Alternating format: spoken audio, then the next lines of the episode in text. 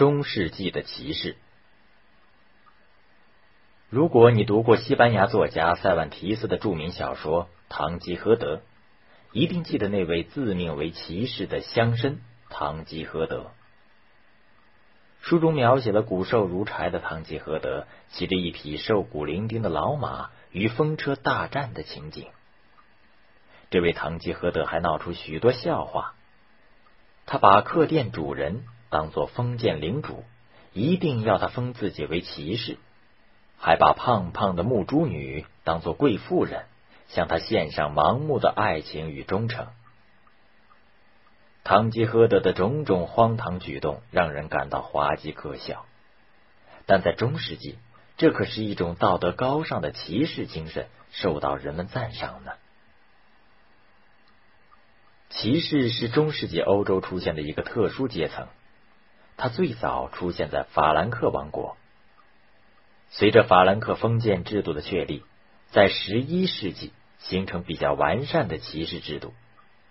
到十四世纪以后，骑士制度逐渐衰落。那么，骑士阶层是如何产生的呢？在法兰克王国建立初期，国王依靠中小地主组成的骑兵队镇压内乱，对外扩张。为了长治久安。国王改变了以往无条件分赠土地的制度，把战争中夺来的土地分封给前线作战的将领。受封土地的将领要对国王尽一定的封建义务，必须宣誓效忠于国王。接着，国王下面的大封建主将领们也把自己的土地作为采邑的形式分封给自己的下属，这样层层分封。形成国王以下的公侯伯子男骑士几个等级，这就是封建等级制度。骑士其实就是最低等级的贵族，他们既无爵位又无封土，他们的职业就是骑马出征。十一世纪，西欧城市兴起，封建主义把土地掠夺殆尽。这时确立了长子继承制，父亲的爵位、土地只传给他的大儿子，其余的儿子不能从父亲那儿分得遗产。他们只有一条谋生途径，就是成为骑士。但是，要成为骑士，还必须有某个贵族，如伯爵或公爵来加封。他们在获得骑士的同时。往往还能获得一个或几个小庄园，他们就可以靠这些庄园来过日子。如果他们想获得更大、更多的庄园，唯一的途径就是掠夺。他们可以自己去抢，也可以跟着他们的领主去战斗，从战争中获得战利品。在相当长的一段时间内。骑士这个称号象征着一种荣誉，因此，西欧的大小封建主大都自认为是光荣的骑士。他们以自己的封建领地为基础，与国王一道，以刀剑统治国家。骑士的生活充满了冒险，他们的生活目的似乎就是为国王而战，为信仰而战，为爱情而战。作为一名骑士，在他的一生中将经历无数次战斗，因此每一个贵族子弟从小就得接受成为骑士的训练。在中世纪，贵族家的男孩子到了七八岁，就要被父母送到比自家高一等级的领主家当侍童。侍童要追随领主夫人左右，按照主人们的吩咐服役，侍奉主人。学习吟诗、唱歌和弹奏乐器，熟悉宫廷以及贵族交往的礼节，还学习下棋、骑马、游泳、投枪、击剑和脚力。十四岁后当领主的侍从，也就是预备骑士了。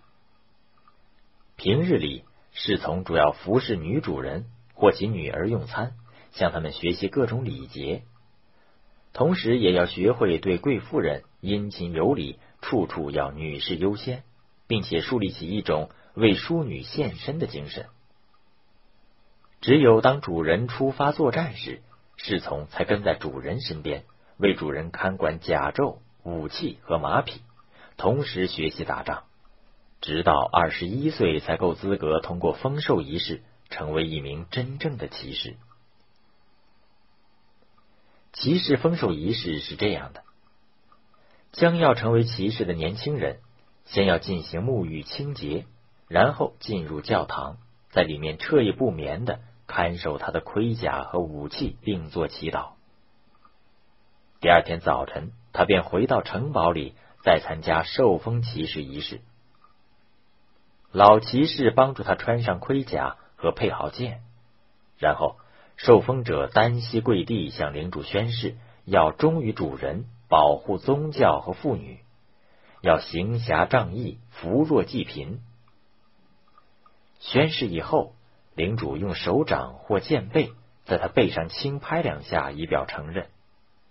从此，年轻人就取得了骑士的称号，成为一名真正的骑士。取得骑士称号以后。这些贵族子弟往往要游历一番，建立功业，获得勇敢的名声。尤其是那些没有领地、等级最低的骑士，更是以打家劫舍为生，以比武格斗为乐。为了表现自己的勇敢，或是为了博取女人欢心，甚至两名陌生骑士途中相遇，也会狠斗一场，有时打得头破血流，甚至死亡。有一首描写骑士生活的诗，这样描述：我是一名骑士，骑马出行，寻找一个男子，像我一样武装起来，愿与我格斗。他要是能打倒我，就会提高他的声誉；我要是能战胜他，就会被看作是英雄。我将得到前所未有的尊敬。按照惯例。一个骑士不能对一个毫无准备的对手发起攻击，而必须让对方做好战斗前的准备。例如，一三二七年，苏格兰国王布鲁斯遵照惯例，派人告诉英格兰国王爱德华，他将进兵英格兰，把他付之一炬。对一个真正的骑士来说，搞突然袭击是一种可耻的行为。还有一个惯例。当一名骑士俘虏了另一名骑士之后，必须将俘虏带入上宾，即使双方原来是死对头，也应如此。百年战争期间，英王爱德华三世在一三八四年的除夕夜，邀请被俘的法国骑士出席晚会。骑士有一套骑士道德及骑士精神，它的主要内容是荣誉。效忠、护教、行侠和崇尚女性，这些在中世纪的欧洲文学作品中，如法国的《罗兰之歌》、德国的《尼伯龙根之歌》和英国的《亚瑟王传奇》，得到生动形象的描写。其中，尊重女性是骑士的一个重要信条，是骑士终身追求的理想。年轻的骑士不仅宣誓保护女性，而且还要选择一位贵妇或者一位贵族少女作为自己崇拜的偶像。骑士要对意中人无比尊敬和绝对服从。骑士的意中人可以对骑士发号施令，提出种种难以做到的要求。骑士则必须听从其命令，甘冒一切危险，忍受种种折磨而毫无怨言。这就是所谓的骑士之爱，由此而产生一种骑士风度，也就是把贵妇看作高人一等的人，在他们面前要鞠躬低头，吻他们的手，在出入时让他们先走，当有妇女在场时，举止要庄重，谈吐要优雅等等。这成为中世纪欧洲上流社会的一种风尚。后来。近代上流社会沿袭这种女士优先的风尚，被称为绅士风度。中世纪是黑暗和混乱的年代，但也有一些闪光的东西。骑士精神中就有亮点。他现在已演绎成男士对女性的尊重与奉献精神。